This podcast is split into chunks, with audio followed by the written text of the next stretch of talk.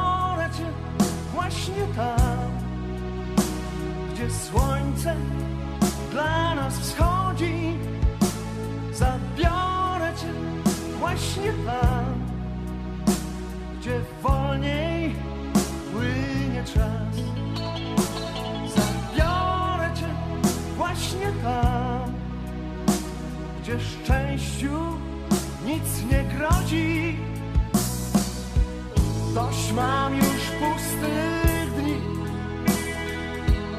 I świąt, których nie było.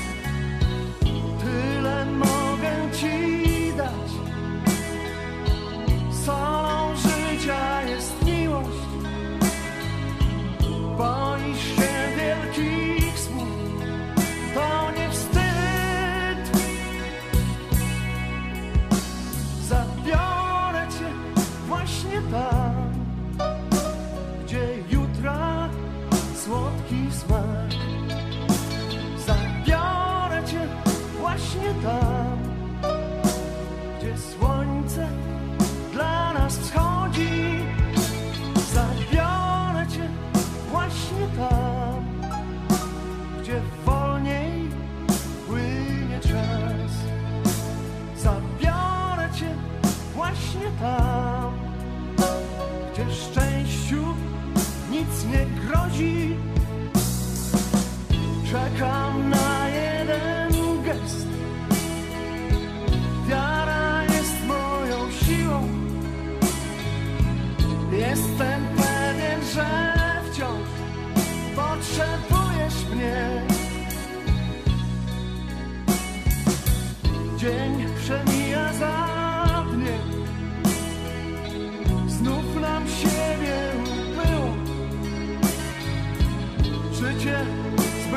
zbyt krótko trwa, więc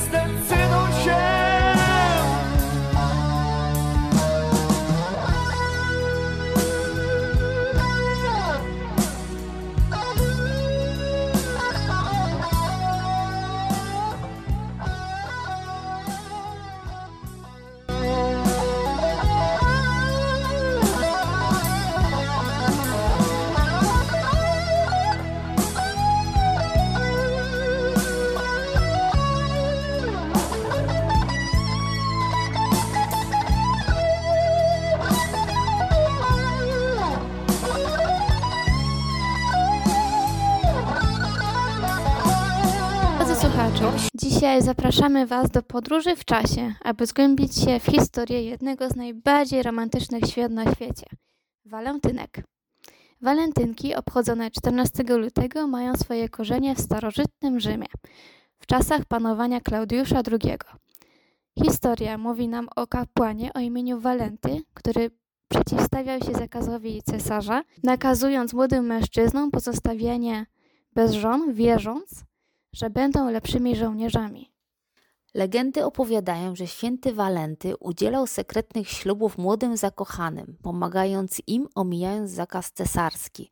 Gdy cesarz dowiedział się o tajnych ceremoniach, skazał Walentego na śmierć. Przed egzekucją jednak święty pozostawił na pożegnanie zakochanej dziewczynie list podpisany Twój Walenty. To wydarzenie miało miejsce 14 lutego 269 roku. Z biegiem lat historia Walentego przetrwała, a jego imię związało się z miłością i romantyzmem. W średniowieczu walentynki stały się popularnym dniem, gdyż zakochani wymieniali się słodkimi wyrazami uczuć.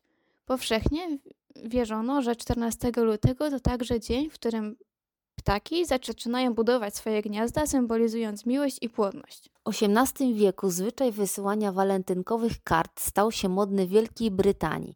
Kartki te często ozdabiane były sercami, kwiatami i wyrazami miłości. Z czasem tradycja ta przeniknęła do innych krajów, a walentynki stały się globalnym świętem miłości. Dziś walentynki obchodzone są na całym świecie.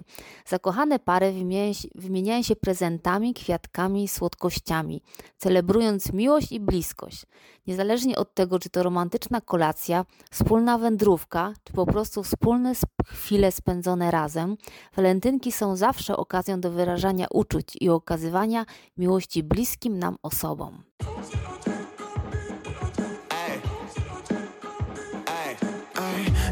Będzie takie samo, kiedy zabraknie nas. Choć strzelamy sobie w serca, potem idziemy w bal. A jeśli mi nie wierzysz, to po prostu uderz mnie w twarz. Ała.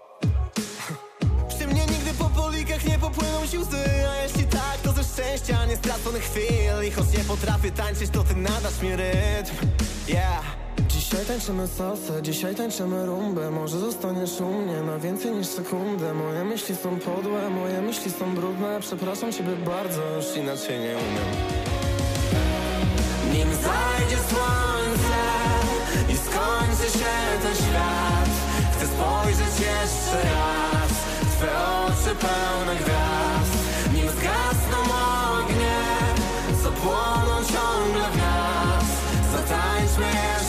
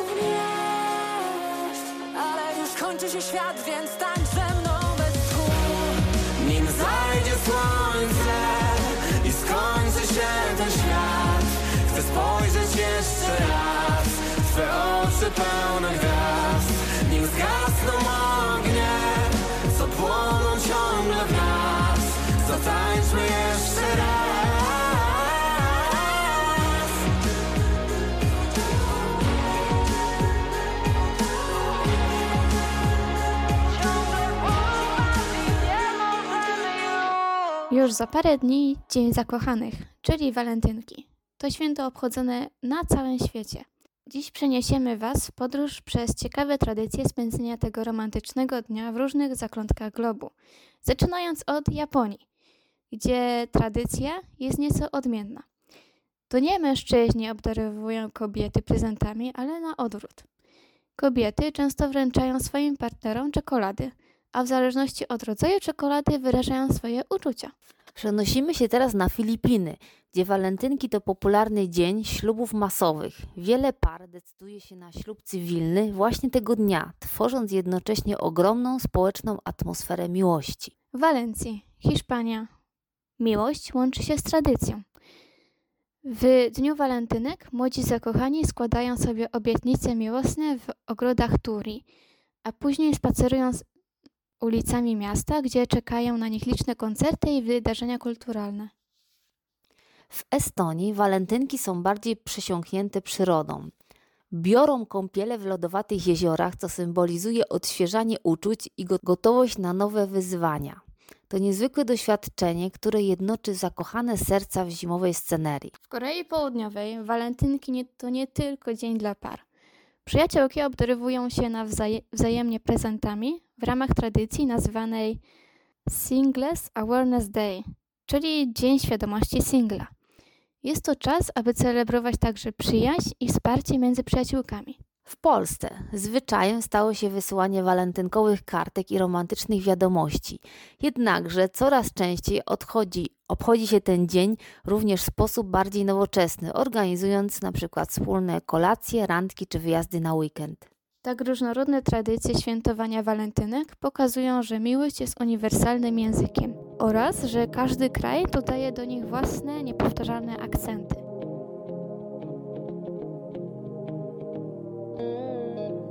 Znów dziś przeszła obok mnie. Nie istnieje dla niej chociaż wiem. Na spojrzenie czekam lub gest. Proszę Aisha, żądaj czego chcesz. Rzucę ci klejnoty do stóp Złoto i pereł jasny sznur. Owoce znajdę słodsze niż miód. Za miłość Twoją życie me. Bo źródło miłości to Ty. Daj mi z niego krople, abym mógł żyć. Na kres świata po śladach Twych biec. Choćby głupcem nazywano mnie.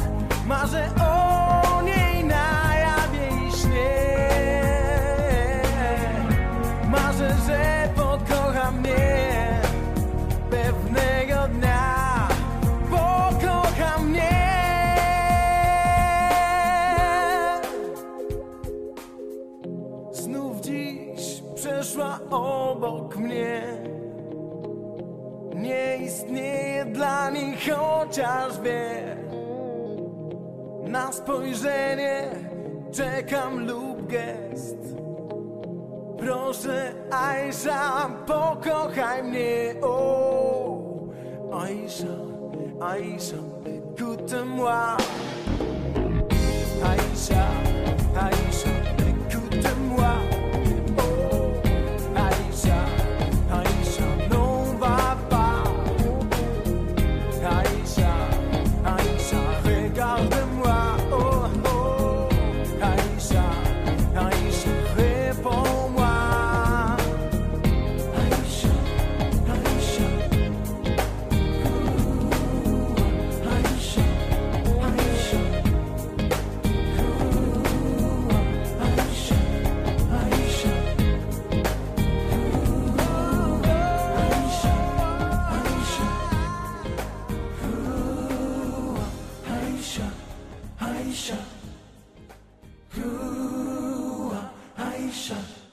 świętowaniu walentynek, gdzie zakochane serca łączą się w miłości, przeniesiemy się teraz do fascynującego świata dwujęzyczności, gdzie języki stają się narzędziem wyrażania uczuć i bliskości.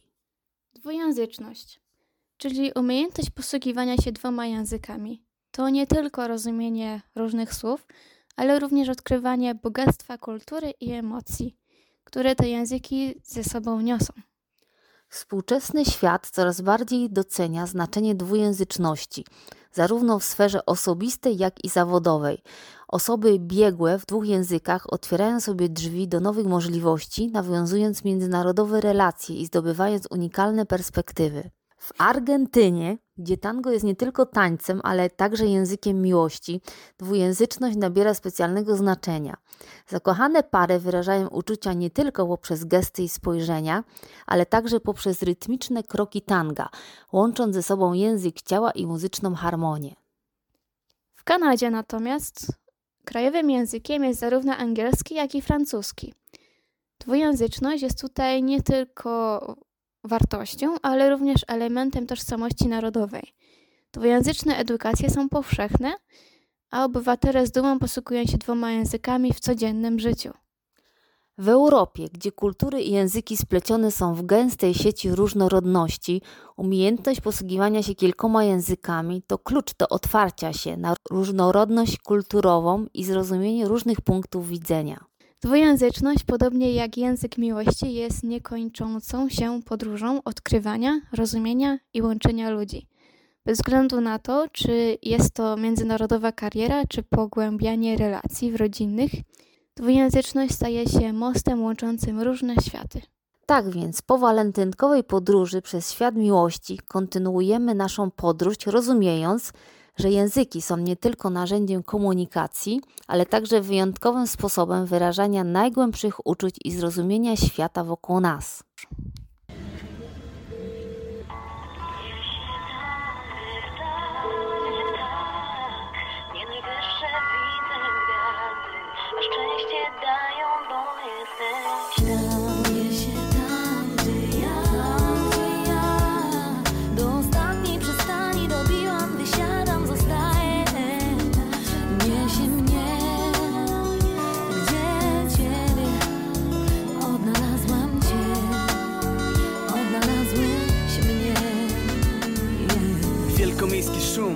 Natłok wrażeń. Szukam znaku, który się okaże drogowskazem. Tym razem nie sięgam do książek, gazet. Mam przeczucie, muszę uciec w uczucie. Uciec światu, w którym wszystko jest jasne. A ludzie cierpią przez swoje aspiracje. W jedyne takie święte miejsce Gdzie rozum przegrywa z duszą i z sercem. A cały ten tercet wypowiada twoje imię. Poddałem się temu, jestem sam sobie winien. To minie, minie tak szybko, tak łatwo Bo jesteś mą wiarą, nadzieją, zagadką Której nie umiem objąć rozumem Dlatego mam do niej taki szacunek Może zwyczajnie brak mi taktu, ale wierzę w ciebie, moje sakrum Chcę do jedynego miejsca na ziemi, gdzie problemy przestają mieć znaczenie. Do owiec, które akceptują me słabości, do nich pragnę tylko do mej miłości. Jest na ziemi jedno moje małe miejsce, gdzie poza biciem serca nie liczy się nic więcej. Uciekam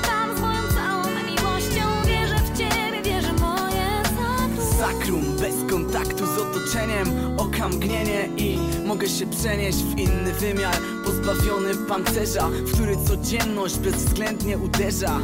To błogostan, Panie, pobłogosław chwilę Gdy każdy problem to błahostka. Uciekam w moje świętości, objęcia tych, którzy akceptują moje słabości. Rodzina, o której zawsze marzyłem. Dom, który był zawsze azylem.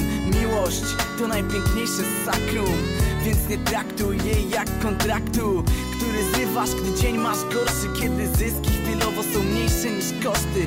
Sakrum nie zmieni lekki podmuch wiatru To źródło, którego nikt nie może zatruć. Chcę do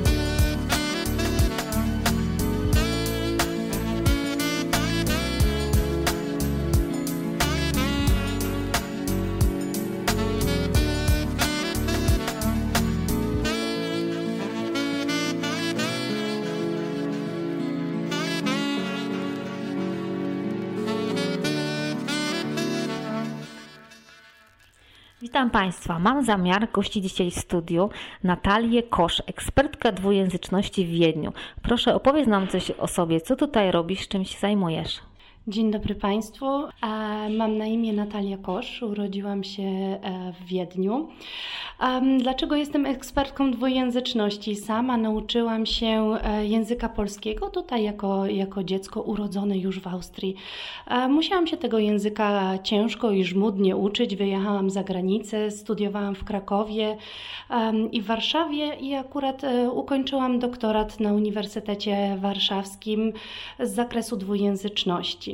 Czym się zajmuję na co dzień? E, Jestem takim małym kameleonem. Jak jestem w Polsce, to uczę języka niemieckiego jako obcego.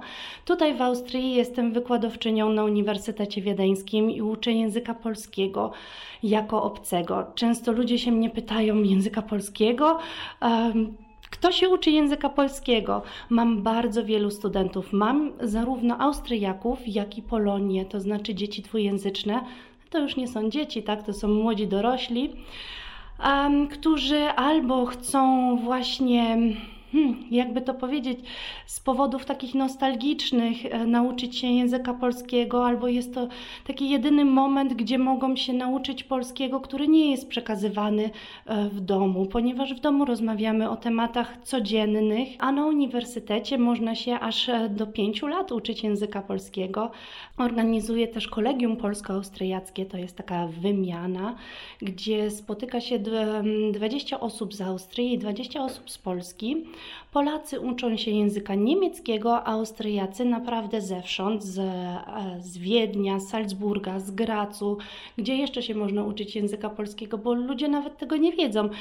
W Innsbrucku jest szkoła, em, uniwersytet, em, gdzie się można uczyć i oni się uczą języka polskiego na wszystkich poziomach, tak? To znaczy od e, m, początkujących do już C2, do zaawansowanych. Po napisaniu pracy doktorskiej z rodzicami dwujęzycznymi, to znaczy to są takie osoby takie jak ja, które się urodziły w Austrii, tutaj się wychowały, już lepiej znają język niemiecki niż polski i które tutaj zostały e, mamami i ojcami, tak? I, i e, zajmowałam się właśnie kwestią dwujęzyczności, jak ten język zostanie przekazany dalej. I to jest język już odziedziczony, a nie ojczysty.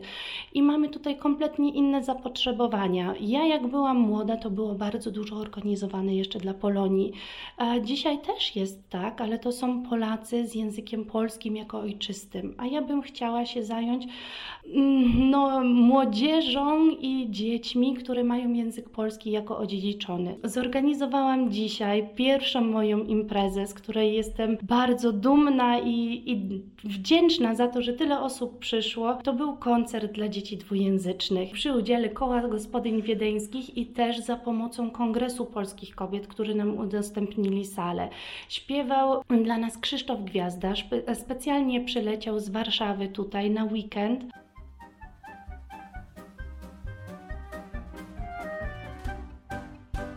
Tańczy w nas krwiobieg, a po plecach chadza dreszcz.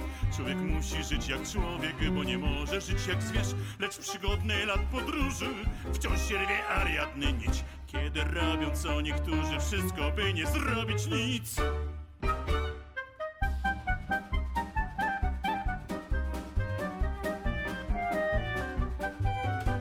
Lecz przygodny lat podróży wciąż się rwie ariadny nić. Kiedy robią co niektórzy wszystko, by nie zrobić nic. Dajmy wreszcie szansę szansie, kiedy rozumiesz nas wiódł. Bo należy przecież nam się choćby jeden mały cud. Dajmy wreszcie szansę szansie, kiedy rozumiesz nas wiódł. Należy przecież nam się choćby jeden mały cud.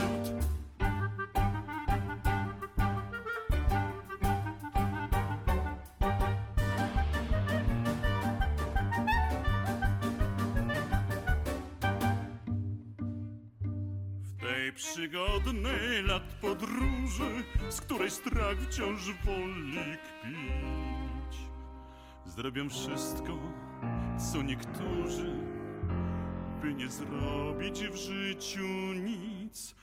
Ale tkwi pułapka w trosce, jeśli ta przecenia byt, bo i też po drodze prostej można staczać się na szczyt.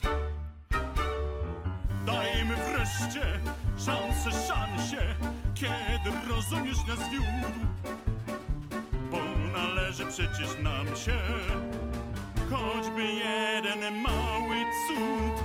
Dajmy wreszcie szansę szansie, kiedy rozumiesz nas wiódł, bo należy przecież nam się choćby jeden mały cud.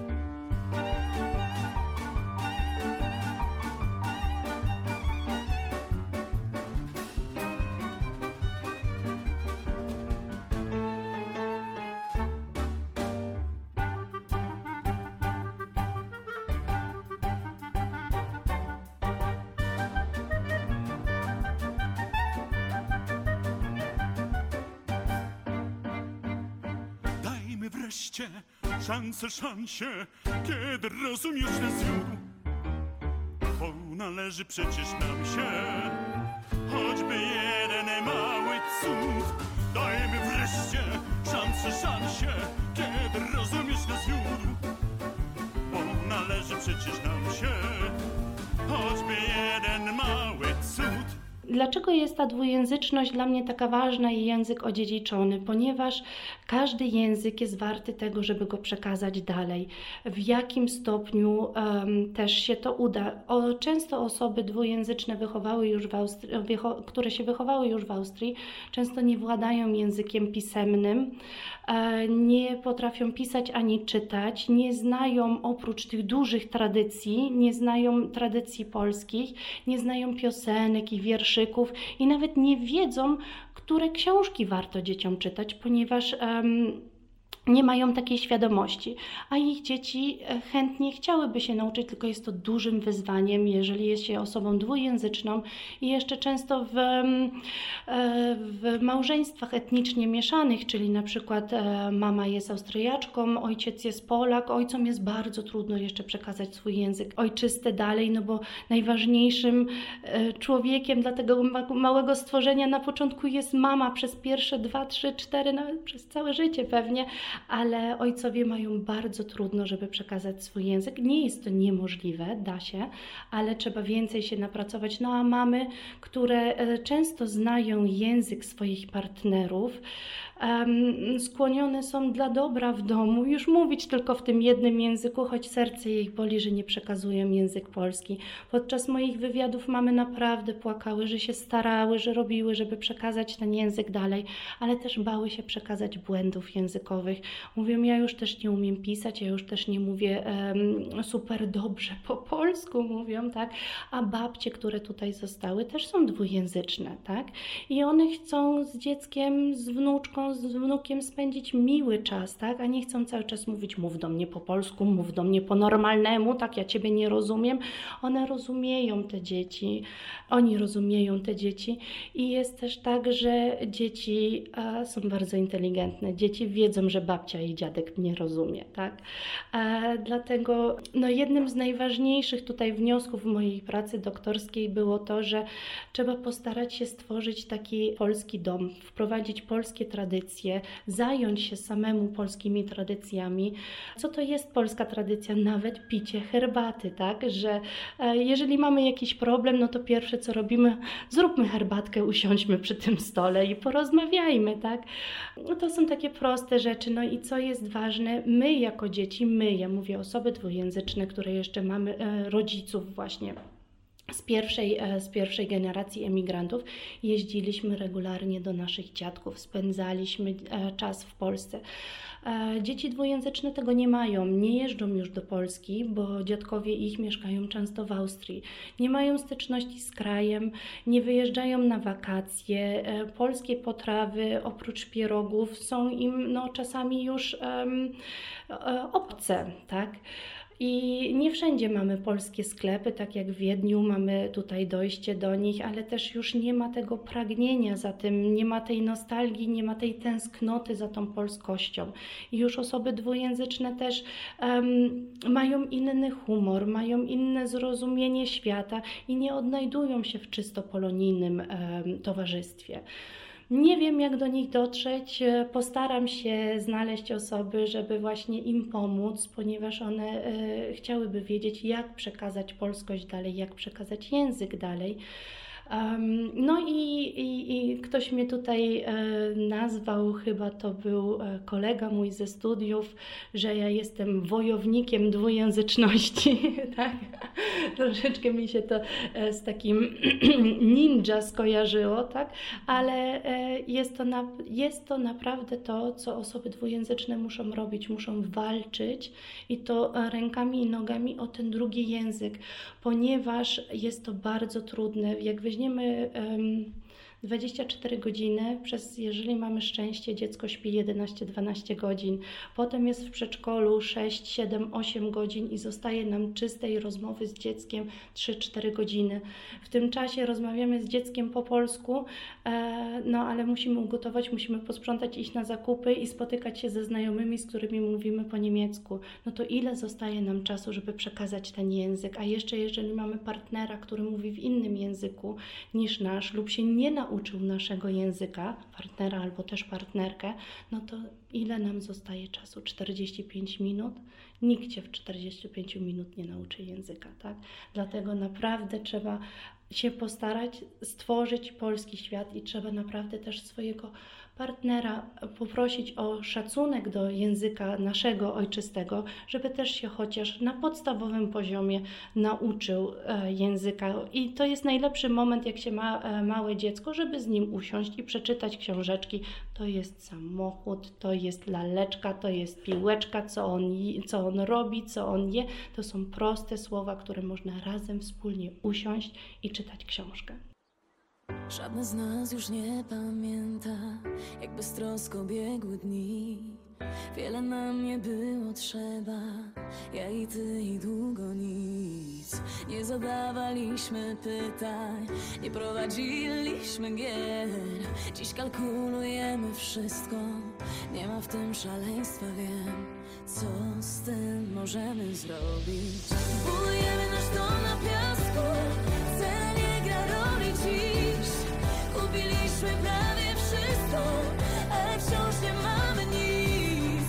Chcę pozbierać znowu myśli, słyszeć bicie naszych serc, widzieć ile szczęścia w sobie kryje każda mała rzecz. Cieszmy się z małej rzeczy, bo wzór na szczep, zapisany jest.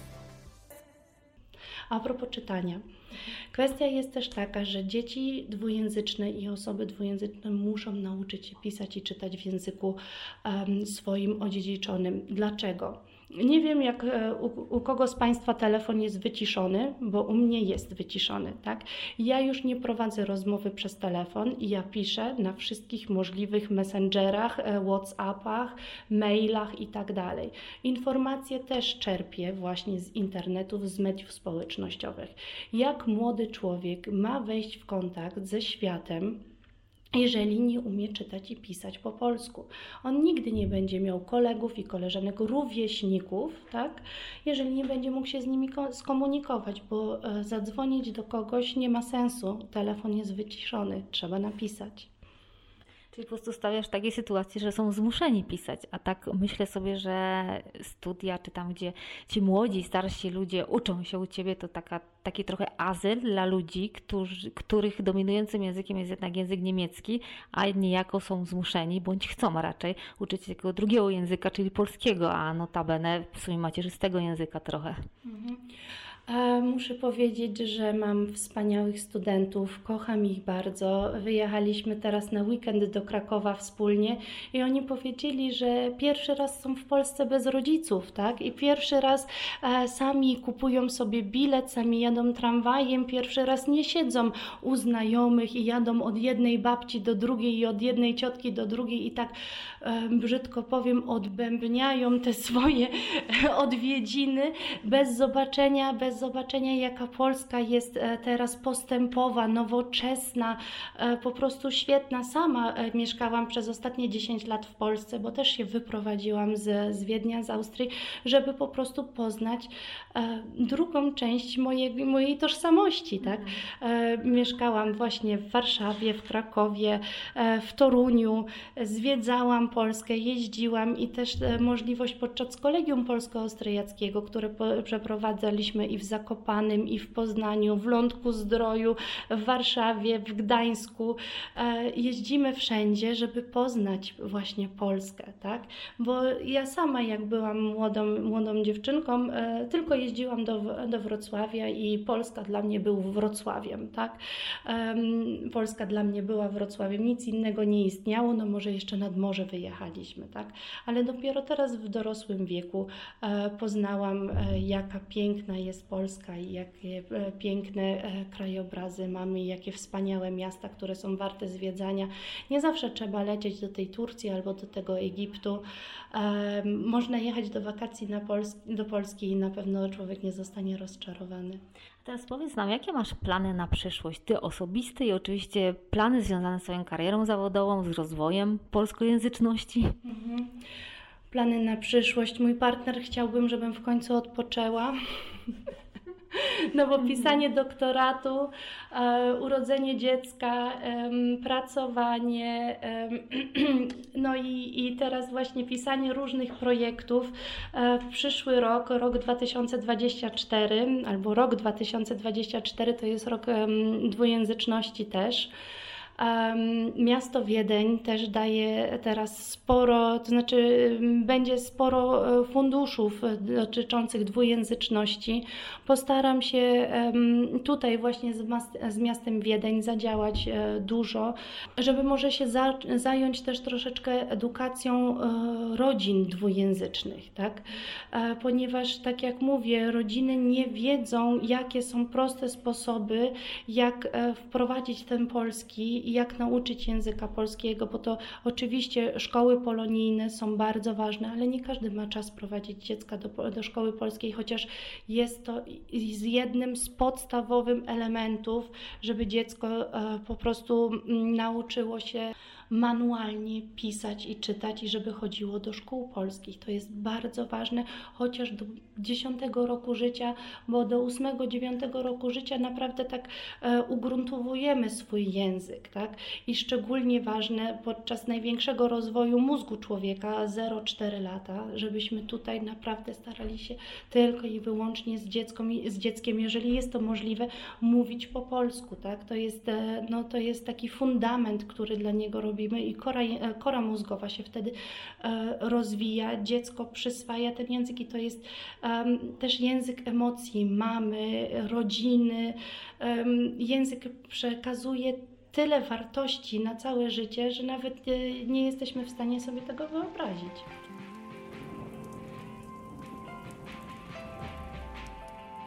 Są chwile, w których musisz zmienić świat. Na przekór mimo jego wad To życie przecież w końcu twoje jest. Marzenia spełnisz jeśli chcesz. Zaczaruj ludzi wszystkich wokół nas. Czystym sercem Rozjaśnij swoją twarz. Odważnie leć do gwiazd. Magiczną siłę masz Wystarczy tylko chcieć odrzucić rzeczy złe, uwierzyć w miłość. Wystarczy tylko chcieć powitać nowy dzień, nieważne to co było. Ty możesz wszystko, możesz wszystko,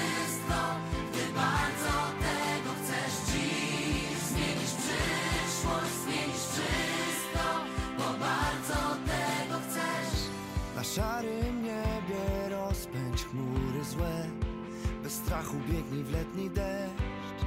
Naucz się u innych budzić śmiech. Odwaga przecież to nie grzech. Zaczaruj ludzi wszystkich wokół nas. Czystym sercem. Rozjaśnij swoją twarz, odważnie leć do gwiazd, magiczną siłę masz.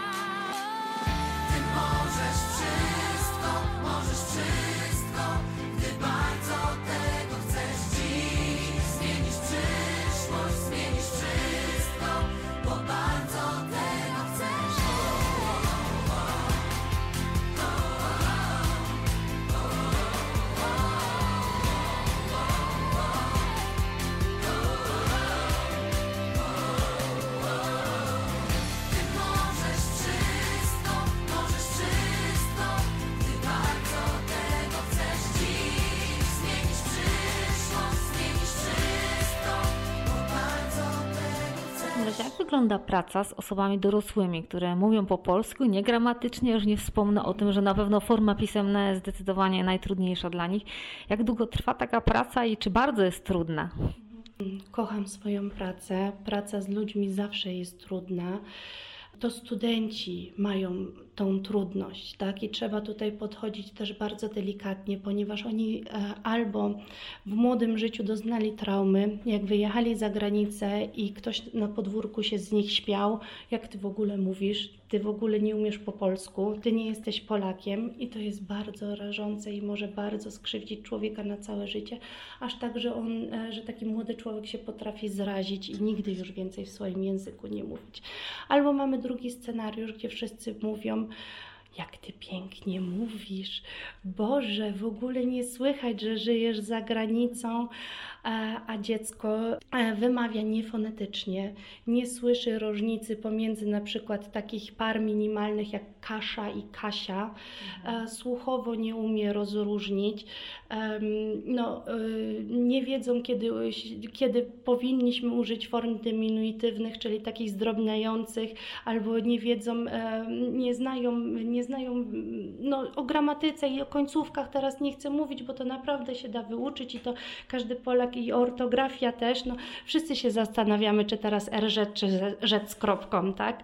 E, Ale ja mówię o takich podstawowych błędach, że na przykład powiedzą, e, pływam w wódce zamiast w łódce, tak? E, Mamy tutaj mamy tutaj problem w, w i ły, tak? Albo no, y, że, y, że nie, znają pod, nie znają słów, tak? Mówią, y, że przepraszam, muszę się wysmarkać, chociaż no, powinno się powiedzieć, muszę wy, wydmuchać nos, albo nie wiedzą, że się do mnie zwraca, proszę pani, a nie pani kosz, że po nazwisku się nie mówi. Nie wiedzą na przykład, że nie mówi się dzięki do wykładowcy. Mogę coś wtrącić. Akurat ja się kiedyś y, znalazłam sytuację, kiedy też osoba dwujęzyczna, gdzie oczywiście polski nie był dominującym językiem i ta osoba mówiła źle gramatycznie i to bardzo było słychać. I usłyszałam, ta osoba chciała powiedzieć, że ok, dojechaliśmy, to teraz idziemy do domu. Natomiast usłyszałam krótkie, idziemy na chatę. Tak, e, to jest e, naprawdę e, tutaj, no bo nie, nie, nie znają różnicy. Nie wiedzą też, że żaden Polak nie zrozumie jadę ubanem do piątego becyrku. Mhm. To jest podstawowa tutaj kwestia, którą trzeba dziecka nauczyć, że po prostu są dwa, dwa słowa. Słowo, które jest po polsku, słowo, które jest po polsku to jest, a to jest słowo metro, tak? I trzeba dziecka nauczyć, że to jest słowo metro, jadę metrem, tak? I jest e, też kwestia taka, no, że musimy być, e, musimy być tego świadomym, że becyrk też nie działa e, w języku polskim. Tak? Rodzice to wiedzą, dzieci tego nie wiedzą i dzieci też nie wiedzą, że to jest niemiłe, jeżeli się ktoś, ktoś powie, no gadaliśmy już o tym, zamiast rozmawialiśmy już o tym, jeżeli zna tylko czasownik gadać. Tak?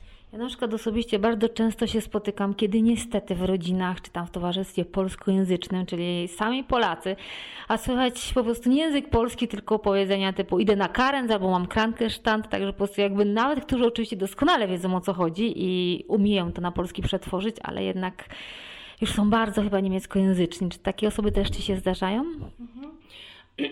Muszę tutaj troszeczkę obronić, jeżeli nazywamy, jeżeli używamy nazw własnych e, dotyczące życia w Austrii, tak? Jeżeli ktoś powie, że idzie e, na karenc, no to e, on nie wiem nawet, czy wie, że jest odpowiednik, że przechodzę, że przechodzę na macierzyński, tak?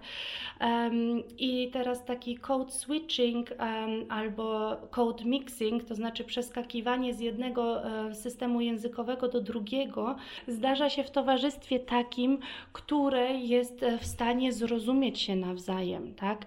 Nie będziemy mówić do osoby, e, że że jestem na Krankenstandzie, czyli na chorobowym albo na L4, tak?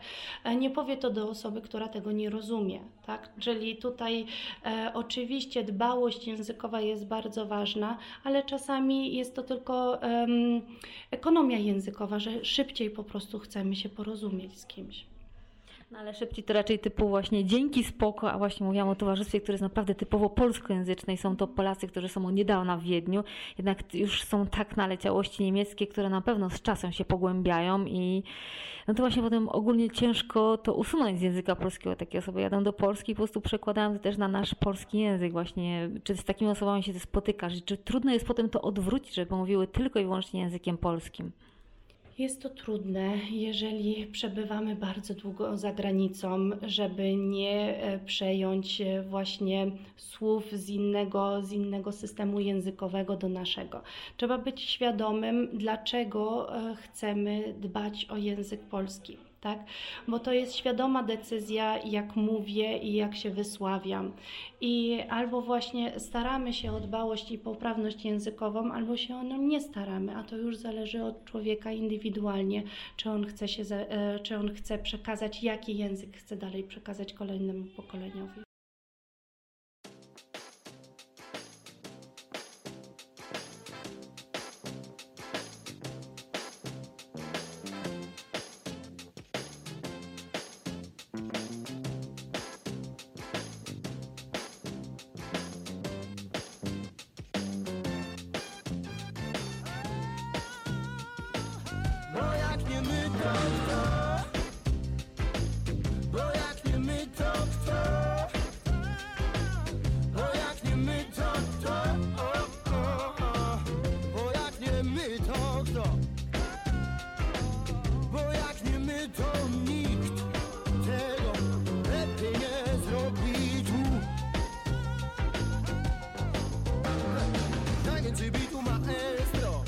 Cieszy całe sąsiedztwo Nie znamy granic i przez to Potem czujemy się kiepsko? Nie nauczeni na błędach Dzisiaj się tworzy legenda. Za pomocą stopy i węgla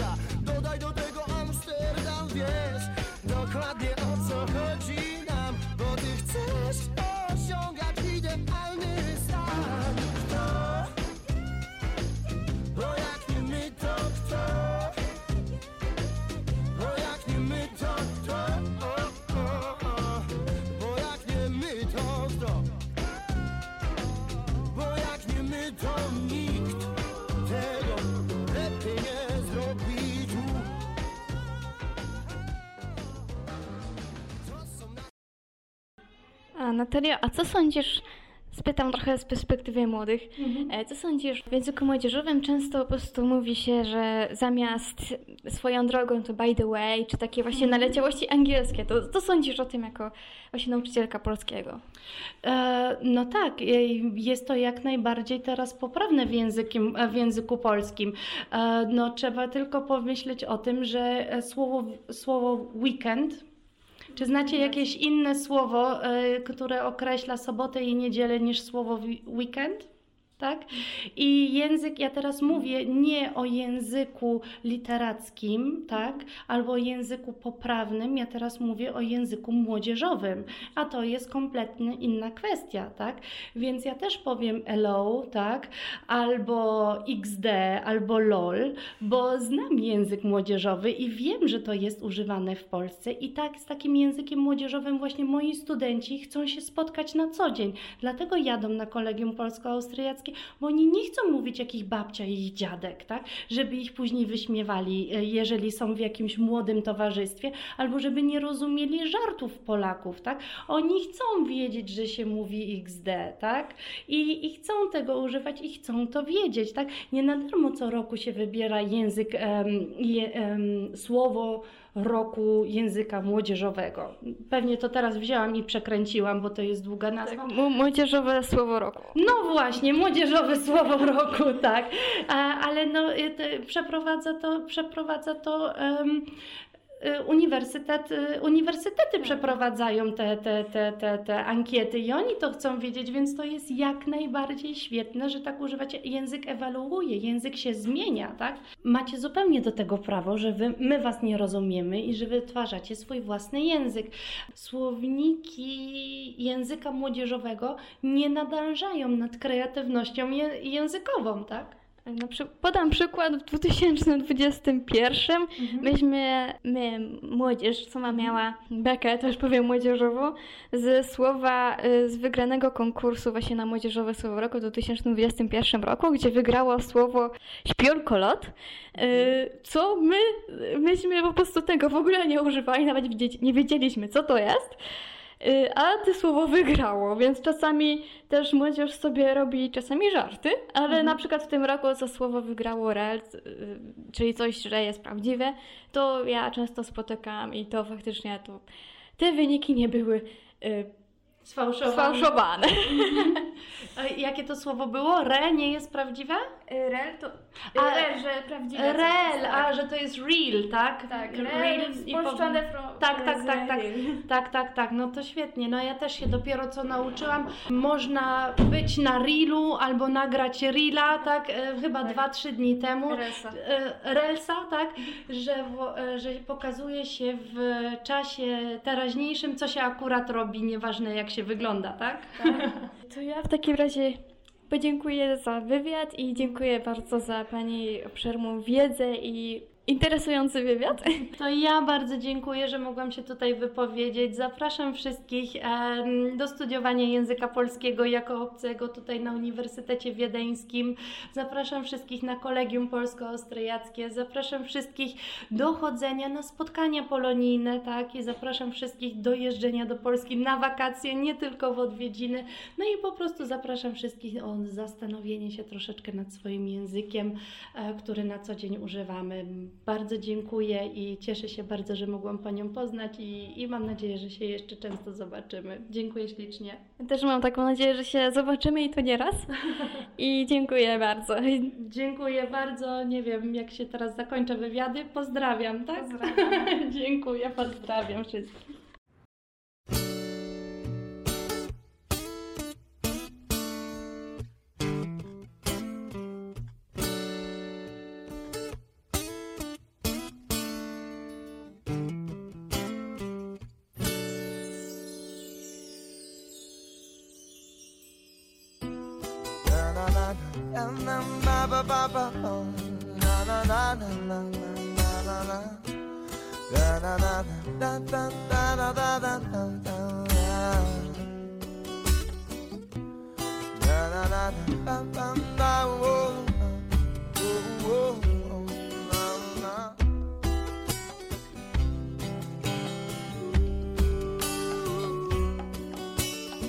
Siedzę wieczorem ogarnięty moją ciszą Oni nie słyszą, a ja tak jak w trasie Te proste dźwięki mnie kuszą. Nade mną chmury wiszą Wszystko jest takie łatwe i paradoksalne zadowolony niosę radość dzisiaj wszędzie Znowu się uśmiecham, wiem, że wszystko dobrze będzie Zagubiony w tłumie, chcąc odnaleźć się w tym pędzie Buduję swoje życie na miłości fundamencie te chwile są z nami i nikt nie zabierze ich dopóki my będziemy wciąż tacy sami. Z radością odkrywać każdy nowy dzień. To te chwile są z nami nigdy nie zabierze nam już ich nikt. Nie zabierze nikt. Na, na, na, na, na, ba, ba, ba. Na, na, na, na, na, na, na, na. Na, na, na, na, na, na, na, na, na, na, słuchają, lecz nie słyszą Między niebem a ciszą. Spotykamy siebie. Oni patrzą, lecz nie widzą. Z twojej radości szydzą Przychodzą, kiedy są w potrzebie. Cisza wokół mnie Zapada zmrok, a ja nadal w nią wsłuchuję się. Serce swoim rytmem mocno upewnia mnie Że warto wierzyć w ludzi Pamiętaj o tym, że nadzieja karmie, a nie tuczy. Do szczęścia otwarte drzwi, nie szukaj kluczy. Twój anioł chce twą wiarę obudzić.